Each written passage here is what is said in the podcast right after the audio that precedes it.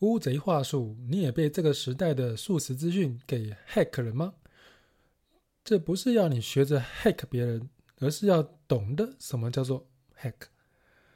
我想了好久好久好久好久，在思考就不究竟该不该讲今天这篇 broadcast，因为今天我要教你如何抹黑栽赃别人。对，抹黑和栽赃。毕竟在这一个人人称赞正面思维的时代，我要讲一篇如何抹黑栽赃别人的话术，可可不是一件非常聪明的事情，因为被取消追踪可是一件大事。但是也许我就是天生反骨不怕死吧。今天这个 broadcast 不会太长，但也不至于短到让你听不懂，因为等你把这个 broadcast 听完，你马上就能够了解要抹黑别人。或者是被别人抹黑，而且你还讲不清楚、洗不掉，是一件多么多么简单的事情。但是我期望，当你真的听完今天这个 broadcast 之后，拜托你不要去学这样的做法，而是开始张开眼睛看看我们这个世界，看看有多少这样的资讯到处流传。请相信我。你会非常惊讶，而且很惊恐的发现，究竟这个世界变成什么样子了？究竟这些年来发生什么事情了？因为你要别人瞬间黑掉，真的超级超级简单，你只要依照两个步骤就行。第一，主动而且抢先对方一步，用对方无法一句话、无法用一句话讲清楚的事情来指责对方是坏人。然后第二步，要对方提出证明，来证明自己不是坏人。如果他一句话讲不清楚，哦，那就是欲盖弥彰。如果他无法提出证明来说，证明他自己没做本来就没做的事情，那就是掩盖事实，做贼心虚。譬如，如果在公司里面有人说，哎哎，那个新来的这样没有业绩还领奖金，哎，他是不是靠关系进来的？这句话，他不仅仅是暗示对方是坏人，还顺便将自己对他人下的标签打上个问号，用个问句。这个就是常用的逃避责任的带风向话术。因为如果讲这句话的人被质疑的时候，就可以靠这个疑问句。回答说：“哎，我只是抱持疑问而已啊，我并没有说他就是这样啊。难道有疑问也不行吗？如果他真的那么光明磊落，为什么怕被人质疑？然后质疑他的人就更加的被黑下去了。这样的回答方式几乎天天在新闻、在网络上面到处泛滥着，听起来好像很正确，但却都是胡说八道。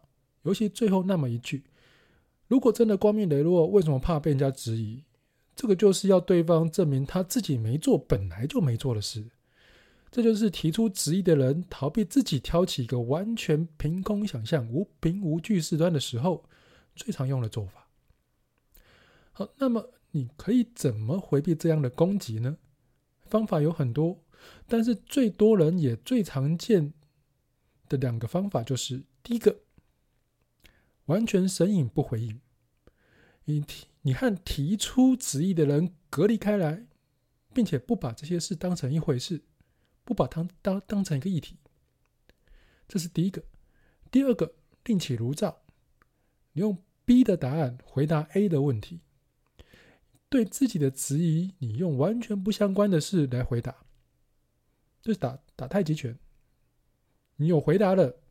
不管你有没有真的回答到问题，其实你就回答了。根据我的观察，到目前为止啊，许多政治人物用上面这两种方法都有很不错的效果。毕竟很多人后来就不追踪了，哦，所以我相信一般人也可以如法炮制。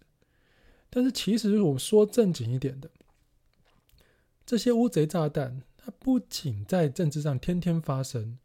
同时也存在你的企业里面，你的孩子身上，没有错。同样的事情，同样的做法，在企业里面叫做职场霸凌，在孩子身上叫做同侪霸凌。但是在新闻上面，它叫做社会公平。公正的公，评论的评，在政论节录上面叫做议题讨论。诶，这仿佛叫做公平，只要叫做讨论，就好像那件事是真的一样。但是这样的话术其实是真的非常非常吃香，因为人类的生物大脑它非常懒惰，这个大脑会拼命的寻找可以支持自己想法的任何事物。如果你想要改变它，你就得让整个环境充斥着你想传递给他的讯息。你要用大量的简短资讯，也就是下标签，用这个标签掩盖这个听众的思绪，那你就可以改变他的立场。所以我们会看到，只要转开电视、打开新闻网站，就好像每个人都中毒了一样。现在第一线的记者们都学会了标签式的新闻。其实这一招是从十几年前的网络界开始逐渐越来越红的，而现在许多的记者都是网络世代出身，从小被这样的新闻和网络标题轰炸着，炸久了就以为这样是正常的。他们常用一些简单的标签去引导读者、听众与观众那颗懒惰成性的大脑，这全部都乱了套。这全部每个人都因为这样而中了惰性思考的毒。哦，曾经有一个网友分享过他奶奶的故事，你就可以来说明这样的事情有多么的严重。这位网友说，他奶奶很喜欢看某某新闻台。他看着看着，哎，就觉得哎，某某个候选人真的非常的不错。但是以他的角度来说，那根本就是那一个某某电视台把他奶奶给洗脑了啊！这糟糕了，所以他赶紧想办法让奶奶换了另外一个新闻台。嘿，过了没多久，他奶奶的立场转变了，他开始在骂哎，那个某个候选人。怎么这么懒，这么糟啊？啊，这位网友非常庆幸的说：“啊，这就可以看出某某电视台、某某新闻台对老人、老年人的洗脑有多么的严重啊！真的很糟糕。”诶，这证明的某某新闻台的洗脑功力很强了吗？你要注意到，我刚刚是给你一个问号，这问号出现了。我们反过头来说。另一个新闻台的洗脑功力，这不也是很强吗？在这么短的时间之内就能让人改变立场，这洗脑的功力不也很可怕吗？啊，虽然这样的一条网络故事，他不知道是真是假，但是如果你没有思考这个故事背后隐含着的含义，我们的想法就会被带着走。这就像是骇客入侵电脑的手法一样。用一个不起眼的包装，包着骇客想达成的目的，所以天天在资讯、网络资讯和新闻轰炸下面的你，被骇客了吗？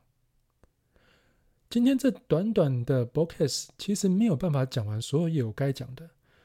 我从一开始介绍的抹黑栽赃手法，一直我讲到目前的新闻标题的下标签的现状，下标签带风向打个问号。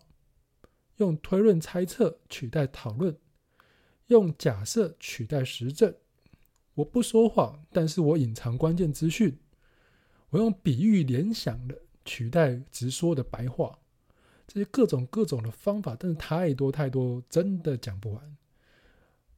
但是我希望今天这个 broadcast 能够在很短的时间，让你知道，你所看到、你所听到的讯息都不一定是真的。尤其我希望能够让你更了解整个新闻社群媒体常用的手法，让你发现那些人正在用什么样的方法影响你之后，让我们都能够更独立一点的开始思考这个世界的未来。希望今天这个 broadcast 能够带给你一些另类的思考和启发。好，让我们期待下一次我回归正常的商业分析思维之后。再次相见喽。